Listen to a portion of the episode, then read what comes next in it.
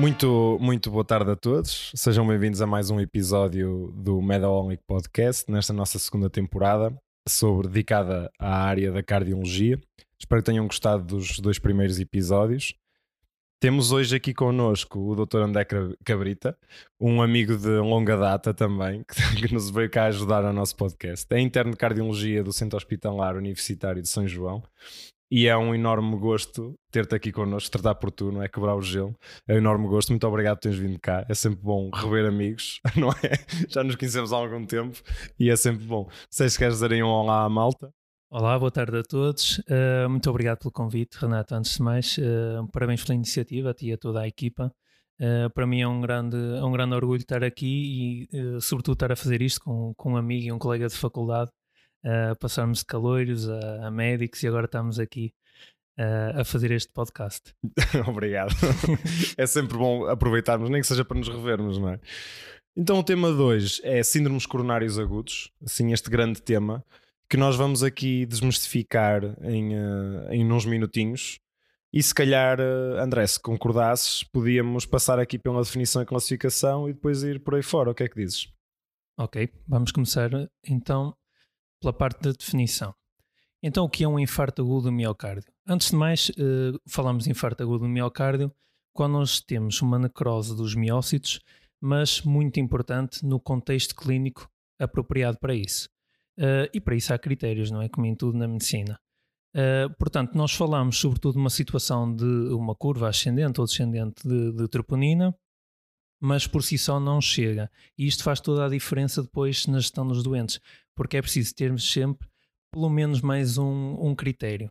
Esse critério pode ser sintomas de uh, sugestivos de isquemia miocárdica, pode ser alterações no ECG, no ECO, algum exame de cintigrafia ou, ou que for algum exame de imagem, uh, ou então mesmo a documentação de um, de um trombo intracoronário no, no caterismo ou, ou mesmo na autópsia. Ou seja, nunca esquecendo, não é? Havendo um infarto agudo do miocárdio, vai sempre haver troponina, não é? Vai, vai haver, vai simbolizar essa necrose que é essa, que, que há a nível dos cardiomiócitos, e somando sempre um sintoma. Nunca nos podemos esquecer disso, para tentar perceber, não é? Porque nós temos alguns síndromes que até podem, outras doenças que até pode haver alguma elevação e não ser propriamente um infarto. Sim, é? sim. Sintoma ou, ou, neste caso sinal, pronto, pode ser, por exemplo, no ECG ou no ECO, alteração nesse território.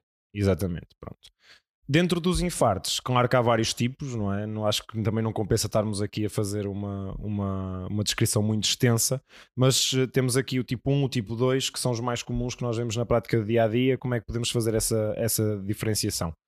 Só que um, um pequeno disclosure, não é? Há o tipo 1, 2, 3, 4 e 5, mas acho que os mais importantes serão os primeiros, não? Mas se nos puderes dar sem algum dúvida, input sobre dúvida. isso. Sim, sim, então, tipo 1, nós falamos do infarto. Tipo 1 é um infarto clássico um infarto em que existe uma placa aterosclerótica que, um, que está instável, portanto, ela rompe ou tem uma erosão e que tapa o fluxo sanguíneo. Uh, completamente diferente disso é o tipo 2, e esta, esta distinção é fundamental no tratamento dos doentes. O tipo 2 refere-se a uma situação ou qualquer outra condição uh, que não uh, a instabilidade de placa, que provoca uh, sempre, a lógica é sempre esta, é sempre uma diferença entre uh, a necessidade que aquele tecido miocárdico tem de fluxo sanguíneo e de oxigênio versus o aporte insuficiente que tem. Isto acontece sobretudo em causas tipo 2, tal como o nome, tal como o nome indica, secundário, é sempre secundário a alguma coisa, pode ser hipotensão, uh, arritmias, anemia, hipóxia, o que for. Pronto, depois Pronto, menos importante, temos o tipo 3, é, geralmente é uma morte cardíaca que não, não, não foi documentado uh, a tempo in vivo, geralmente só depois só se descobre na, na autópsia que a causa foi, foi trombótica cardíaca. Uh, tipo 4 é sobretudo situações associadas a pós-intervenção coronária uh, percutânea. nós vamos chamar PCI, é a sigla mais, mais comum que é do inglês, depois pode ser trombose ou restenossistente, e o tipo 5 é pós eh, cirurgia de bypass ou CABG. Muito, muito, muito, obrigado. Já está aqui uma definição que metade das pessoas não vai decorar, não é? Mas sim, ficou, sim, sim, ficou aqui o cheque. Sim, uh, fiquem com o, o, tipo 1 e o tipo 2, isso sim é, é fundamental. Os outros é, mas, mas também é importante termos noção que os outros existem, existem não é? Existem bastante, não é? Pronto. Uh, já começámos aqui com um ótimo início, a definição, já fomos para a classificação, mas entre o síndrome coronário agudo vamos ter várias entidades, não é? Nem, ou seja, nem sempre nem nunca, e vamos ter que conseguir classificá-las. A angina estável, o, não, chamado não STEMI, não é? E o chamado STEMI. E antes aqui, tivemos aqui a fazer algum debate de ideias e tu ainda propões aqui, queres dar aqui um inputzinho diferente de, de cardiologista, não é? Sim, sim. Eh, Explica-nos lá aqui um bocadinho esta parte. Esta parte. Uh, eu, eu, antes de começarmos, estava aqui a comentar com, com o Renato que quase tudo o que nós aprendemos uh, sobre infartos na faculdade está ou errado ou desatualizado. Uh, e que a minha perspectiva sobre infartos mudou completamente a partir do momento em que eu comecei a trabalhar como, como interno de cardiologia. Pronto, é assim, nós temos, antes de mais, eu, eu aqui se calhar até vou puxar um bocadinho a fisiopatologia muito rápido eu, eu gostava que as pessoas, ou, ou, a minha forma mais fácil de explicar isto é pensar uh, naquele doente com fatores de risco cardiovasculares que tem uma placa aterosclerótica uh, a, crescer. E, portanto, esse doente vai desenvolver estenose em, em vários vasos e, e, as artérias coronárias epicárdicas não, não são diferentes. Nós uh, habitualmente falamos, quando temos estenoses coronárias epicárdicas acima de 70%, uh, começamos a falar em, em, doença coronária obstrutiva ou obstrutiva significativa.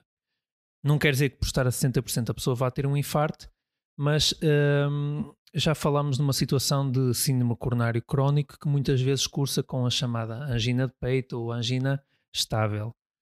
Um, ehm, essa angina estável pode começar a ser sintomática e muitas vezes o início de um infarto dá avisos antes. Daí eu fazer puxar aqui um bocadinho a casseta atrás, ou seja, Uh, nós temos uh, angina estável, que a maior parte das vezes é sintomática, apesar de também poder, em grande parte dos doentes, não ser, que depois uh, esta condição de vaso é que depois poderá levar a uma condição de síndrome coronário agudo. E, e, nós classicamente falamos em síndrome coronário agudo quando temos angina instável, ou infarto sem supra, ou infarto com supra. E então chegamos àquilo que eu vinha a falar com o Renato, que é esta classificação está desatualizada e até os estudos mais recentes uh, indicam que já não faz muito sentido porque isto tem implicações práticas. Quando chegamos à parte do ECG, eu vou uh, explicar mais detalhadamente como uh, há imensos padrões eletro eletrocardiográficos que não têm supra-ST, mas que devem ser tratados como tal. E talvez por nós termos todos aprendido sempre como infarto com supra ou sem supra, Provavelmente por isso nós subdiagnosticamos esses padrões e, como, tal como eu vou falar a seguir, esses padrões podem ser tão ou mais uh, perigosos para o doente como um infarto com supra. Pronto, então já temos aqui uma, uma ótima linha de debate, não é? É pena não termos todo o tempo, mas acho muito interessante e, e concordo, não é? Com o que estás a dizer, muitas vezes isto, isto são doenças que acabam por ser silenciosas, não é? E nos, os doentes vão progredindo e nós temos que estar atentos a esses padrões, que já vamos lá chegar, para dar aqui para, para dar aqui essa, essa parte. Pronto, partindo para a parte seguinte, então, antes de chegarmos a essa parte do diagnóstico que o conseguimos encontrar, podemos falar um bocadinho da clínica. É? Nós temos uma clínica típica, a clínica típica, certo, vais falar um bocadinho disso, mas poucas dúvidas surgem, não é? Aquele doente nos chega com a dor torácica e pálido e sudorético, nós vamos sempre descartar isso, mas temos as apresentações atípicas. E em toda a medicina, não só na cardiologia, aquilo que é atípico muitas vezes é o que nos escapa, não é? Acaba por ser o, o, que, o que nos vai escapando. E isso, se calhar, podíamos falar um bocadinho dessa parte e vermos por aí. Exatamente. Então, hum, nós falamos de uma dor, uma dor torácica para ser classificada como típica.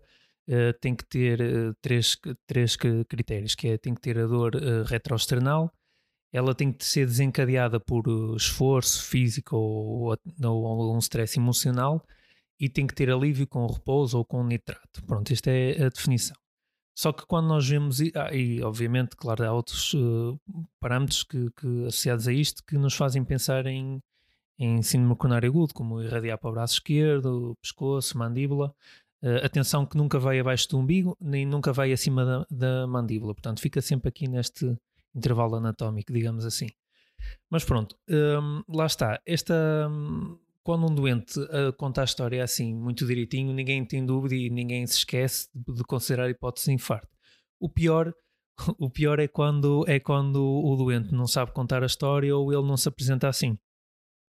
em relação a isso, um, eu, eu gostava de, de, realçar aqui os sintomas neurovegetativos, sobretudo, uh, a partir de um doente que está a ter um infarto e que está uh, com dor, de uma forma geral, ele tem outros sintomas associados. Ele tem muitas vezes hipersudorese, náuseas, pode queixar-se de espineia, uh, dor abdominal, há apresentações mais, mais uh, graves com síncope, mas de uma forma geral é um doente que olha-se e está com ar doente.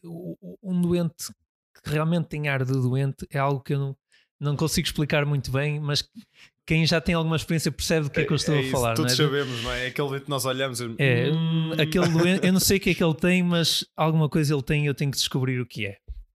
Pronto, esse doente também eu acredito que, que não vai passar despercebido. Há aqui uma coisa também em relação a esta dor torácica, é muito importante ver que, tal como eu falei em instabilidade de placa, isso repercute-se nos sintomas, ou seja, Uh, muitas vezes a dor, a dor torácica, mesmo de infarto, é intermitente. Sei lá, ao longo do dia o doente tem dor durante duas horas e depois muitas vezes já chega a, ao serviço de urgência já sem dor. Não quer dizer que ele não estivesse a infartar uh, enquanto estava a ter aquela dor.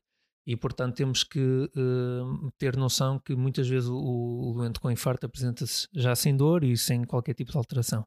Isto também já vamos falar um bocadinho mais para a frente. Só, um, só realçar um último pormenor que é uh, há muitos doentes que têm as, as chamadas apresentações atípicas e realmente nós, se o clínico não tiver um alto grau de suspeição, estes infartos vão passar despercebido.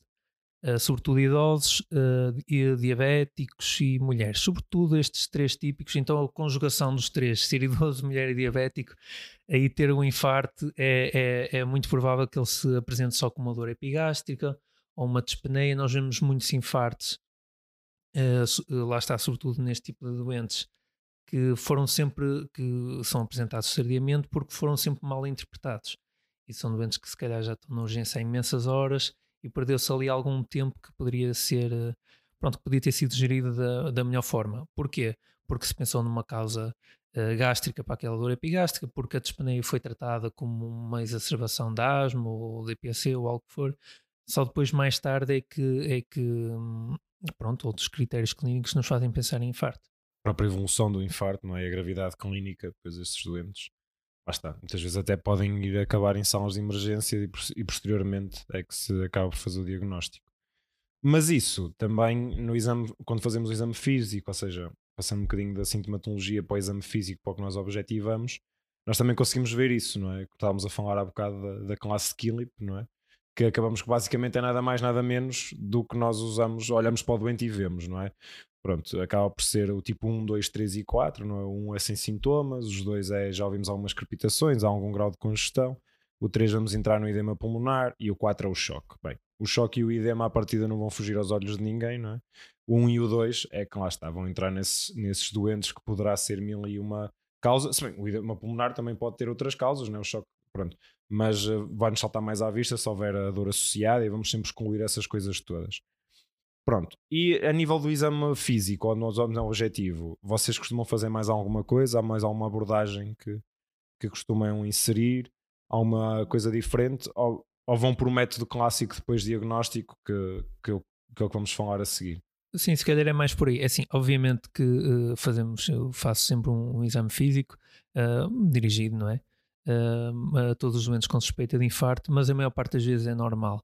Claro que uh, se ouvir um sopro, sobretudo se for um sopro sistólico, um, se for um doente que lá está, está por exemplo a evoluir em Quilipa 2, em que já soube umas crepitações, uns edemasitos no, no, no, nos membros inferiores, já me faz pensar, o sopro, por exemplo, pode ser um sinal sugestivo da ruptura de corda, dá logo uma, impli uma implicação de gravidade daquele infarto muito maior, uh, a congestão Uh, ou seja, é um doente que já está eh, vamos imaginar que é um doente com infarto, já apresenta sinais de congestão. Dá-me a ideia também de que aquele infarto uh, já tem algum tempo de evolução e já está a prejudicar, ou já está um, a implicar uma situação de insuficiência cardíaca aguda.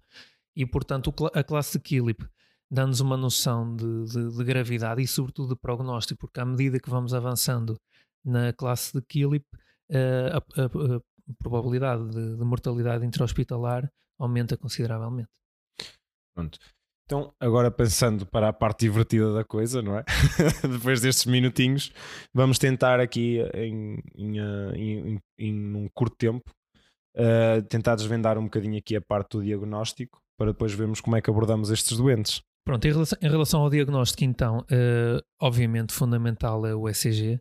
Uh, o ECG deve ser feito em 10 minutos a partir do momento em que, em que o doente entra no hospital.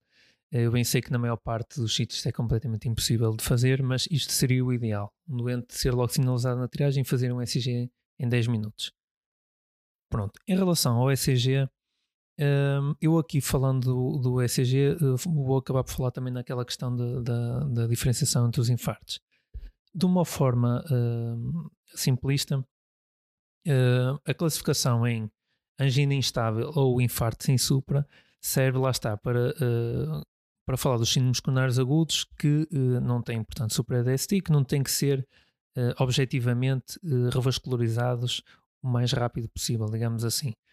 Um, e, portanto, um, a maior parte destes doentes, a maior parte não, uma, uma porcentagem muito significativa destes doentes, acima de 30%, tem um ECG normal. E, portanto, é muito importante reter esta informação de que um ECG normal não exclui infarto, ok?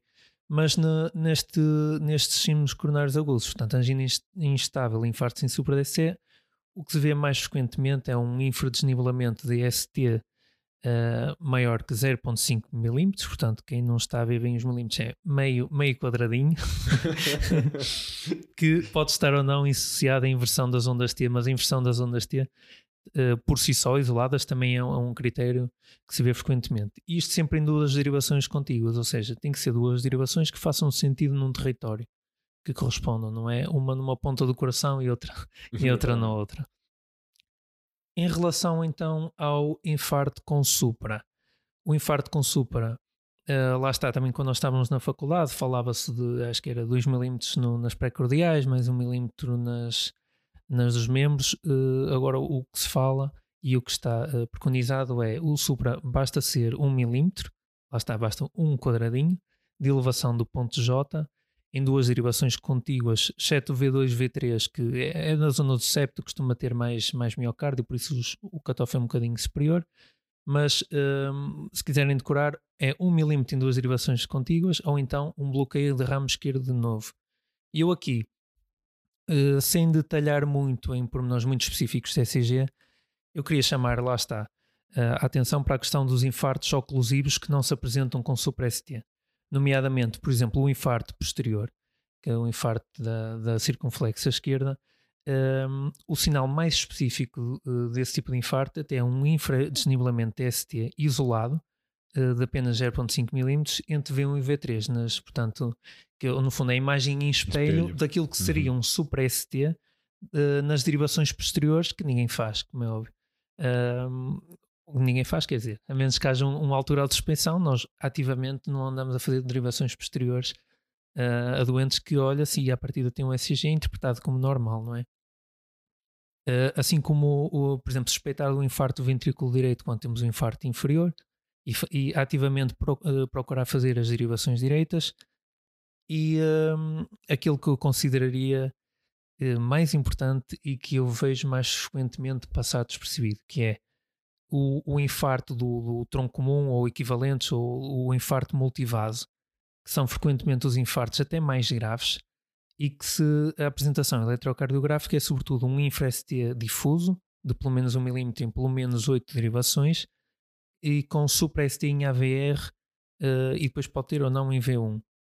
Mas sobre tudo isto, queria chamar a atenção então, Supra, Supra ST de, eh, de, de AVR e um infra-ST difuso numa apresentação clínica típica de infarto é para ter um alto grau de suspeição e é para tratar como um infarto oclusivo, ou seja, é um tratamento igual a um infarto com supra.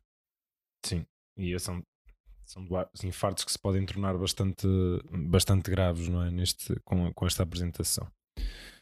Parte seguinte, não é? Já temos a clínica, já temos, já, desculpa, já temos os sinais, temos os sintomas, temos a nossa avaliação, temos o ECG e agora falta-nos aqui uma cereja no topo do bom que é a troponina, não é? Vamos passar então um bocadinho aqui para a troponina, não é? O marcador de eleição é o mais sensível e mais específico dentro dos que se pode pedir.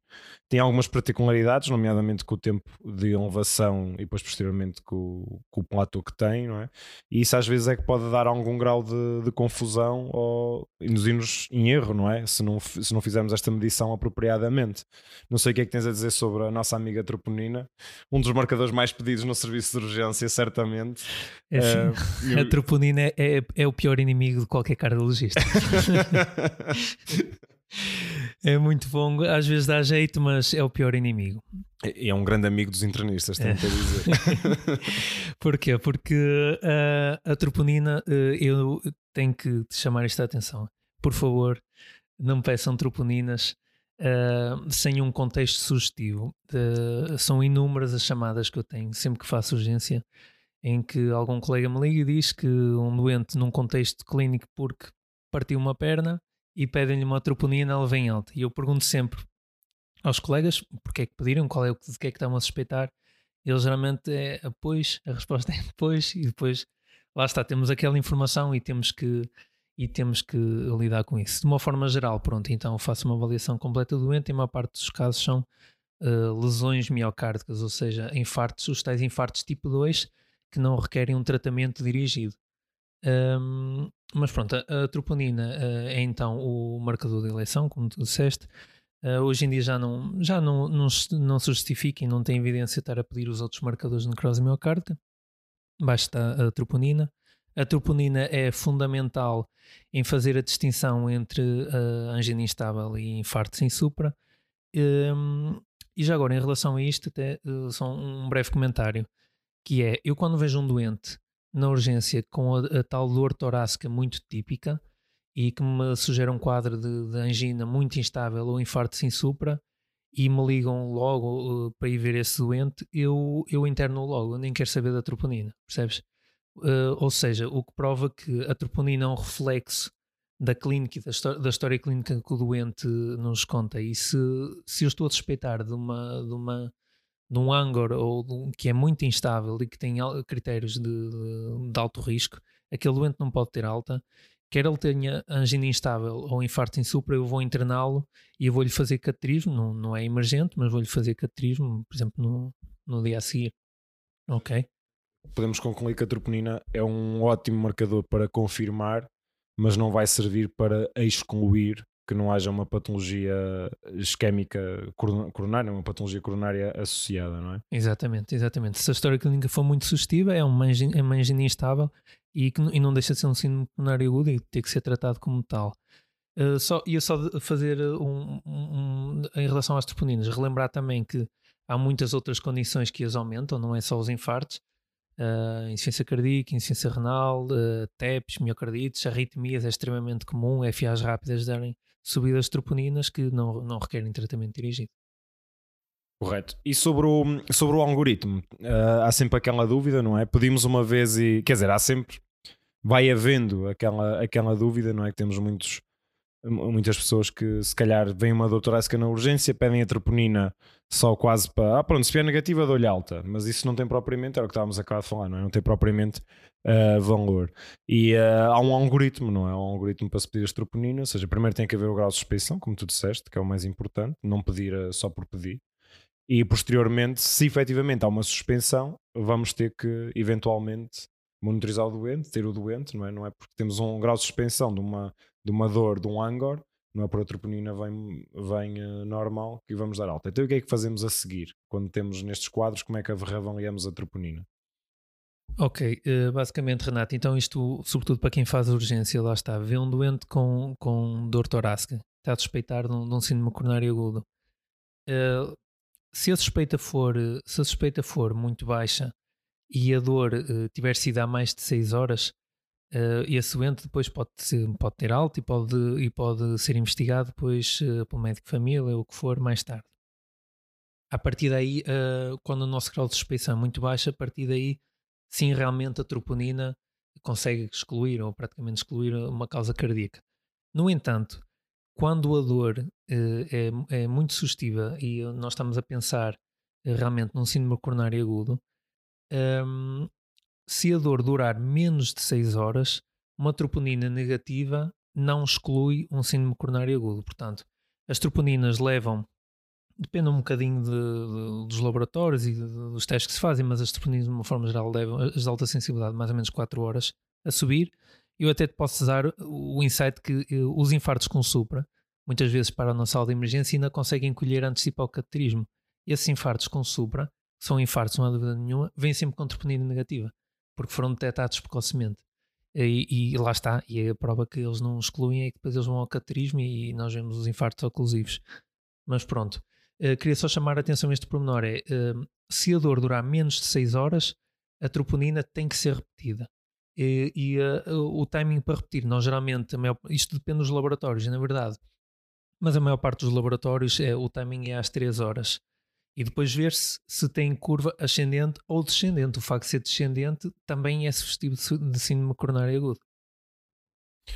Muito bem, pronto. Diagnóstico diferencial já falámos um bocadinho, não é? As outras causas que podem, pronto, há imensas, não é? Desde a sensação aorta, as TEPs, eh, as, as pericardites, as miocardites, os tacotsubos, até patologia esofágica, não é? Pode simular uma dor torácica, temos imenso.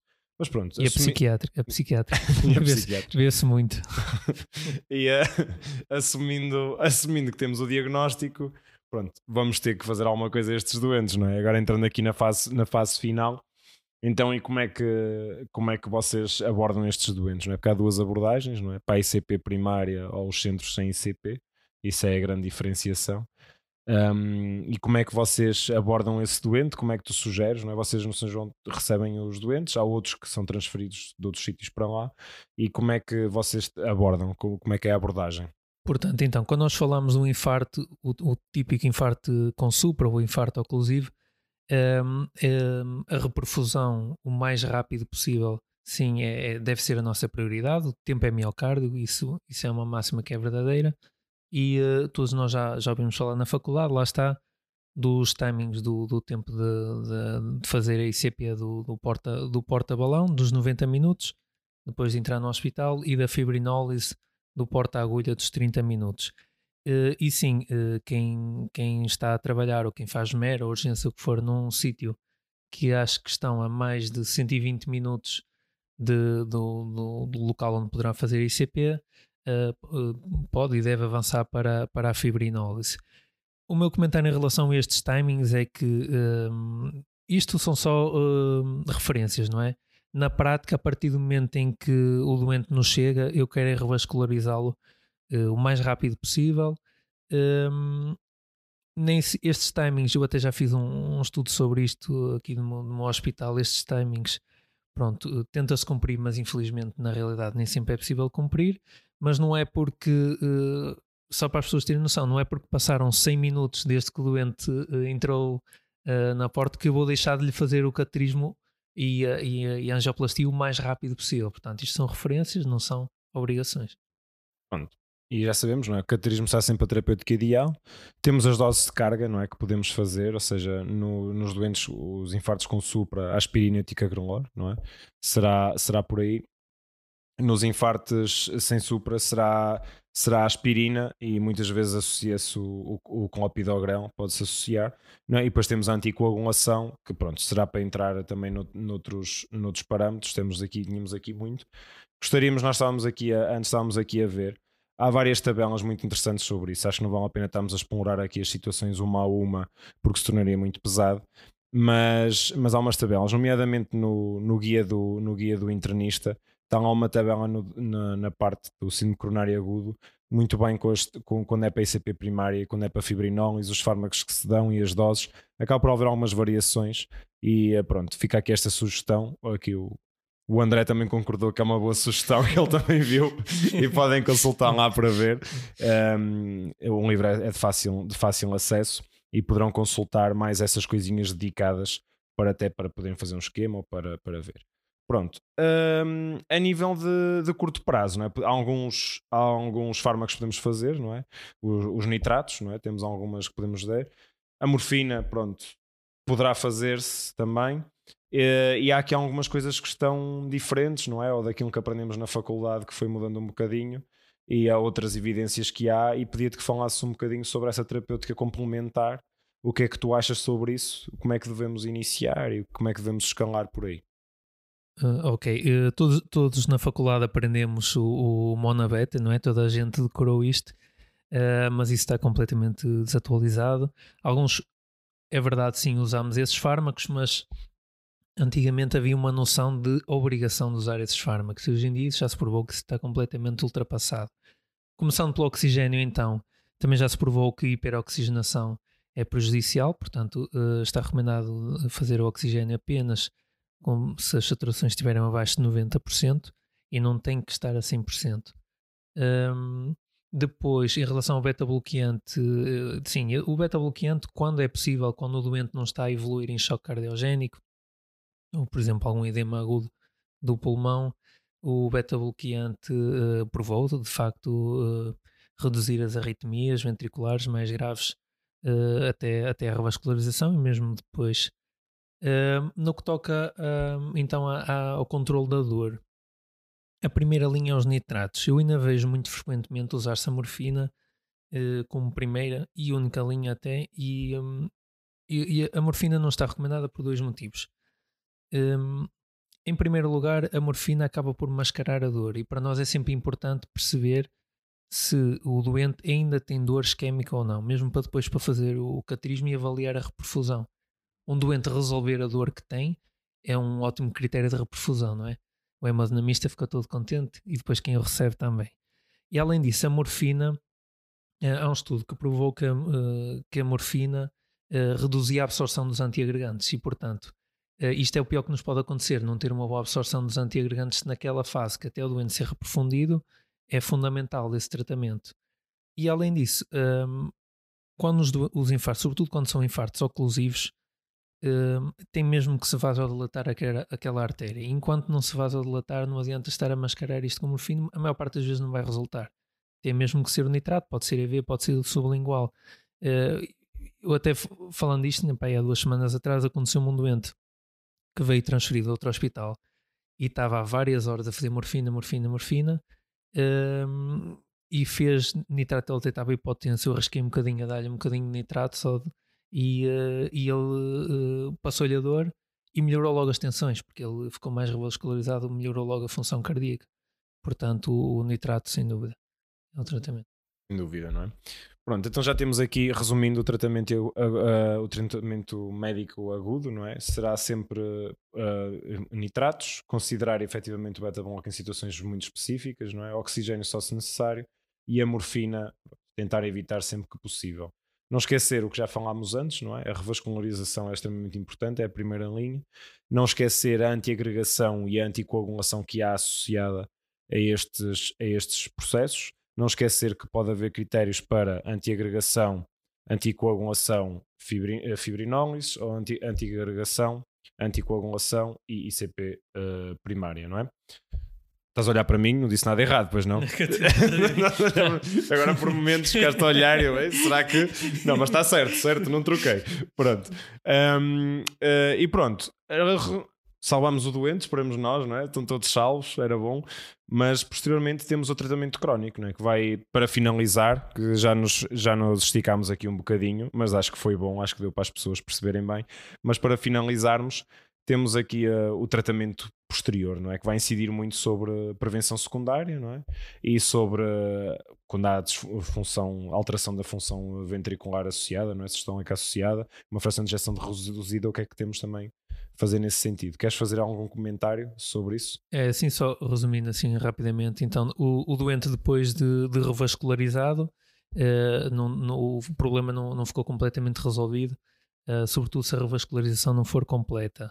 E portanto, uh, lá está, beta-bloqueantes, apesar de não serem obrigatórios, é uma boa prática na maioria dos doentes pós-infarto, iniciar logo, logo no internamento e depois manter muitos deles até uh, para, o, para, o, resto da vida. Estatinas, obviamente, de alta potência, independentemente dos níveis de colesterol, uh, pelo seu efeito estabilizador, estabilizador de placa na, na, numa fase aguda e, e, também mesmo depois para conseguirmos, para conseguirmos aqueles alvos que são muito baixos da LDL. Os IECAS, também um fármaco a considerar em todos os doentes com infarto, uh, e, e, sobretudo se tiverem disfunção, hipertensos ou, ou diabéticos. Pronto, a mesma coisa para os, para os antagonistas mineral-corticoides. Uh, depois, dependendo do risco hemorrágico e isquémico, a maior parte destes doentes vão fazer uh, dois antiagregantes, aspirina e idealmente ticagrelor durante um ano. E depois um, há várias opções, pode-se prolongar o ticagrelor em dose reduzida ou não, mas o mais importante de tudo é nunca parar a aspirina para o resto da vida a estes doentes, a não ser que haja realmente uh, um motivo muito forte para o fazer. Exatamente. E é, basicamente é controle de antiagregação, não é? Uh, secundária, não é? E uh, vai ser o controle, controle dos fatores de risco, fatores de risco e daí vai ser o tratamento da insuficiência cardíaca, né? os entes ficarem, uhum. basicamente vai ser, vai ser esse o sentido. E aqui o papel dos inibidores SGLT2, queres dizer alguma coisa se houver insuficiência cardíaca uh, posterior? Num infarto por si só, eles estão a ser estudados e ainda não têm evidência, mas estás a dizer Uh, com insuficiência cardíaca. Com insuficiência cardíaca. Depois, uh, sim, sem dúvida, um, eles, uh, ou seja, o infarto depois tem, compl tem complicações agudas e crónicas, não é? Uhum. Muitas vezes estes doentes depois desenvolvem IC, portanto fazem o tratamento dirigido a IC. Salvem FA, outras arritmias, uhum. fazem o tratamento uhum. disso tudo. E no fundo, gerir infartos é. Gerir infartos a longo prazo é prevenir o reinfarto e é gerir as complicações que daí vêm, muitas vezes. muitas vezes não está por aí. Pronto, acho que fizemos aqui um ótimo, um ótimo, um ótimo resumo. Acho que já deu aqui uma boa, uma boa coça. Queres ter algum último comentário? Alguma coisa, alguma mensagem que queiras deixar ficar uh, neste grande tema? Uh, não deixem passar os infartos oclusivos. é isso. É só por não ter supra, por favor. Depois revejam essa parte. Pronto. André, mais uma vez, muito obrigado. É sempre um gosto obrigado contar aqui com, com os amigos. Muito obrigado a todos. Já sabem, sigam a nossa página, mandem-nos as dúvidas, sugestões pelo Instagram, pelo e-mail. Sejam completamente à vontade.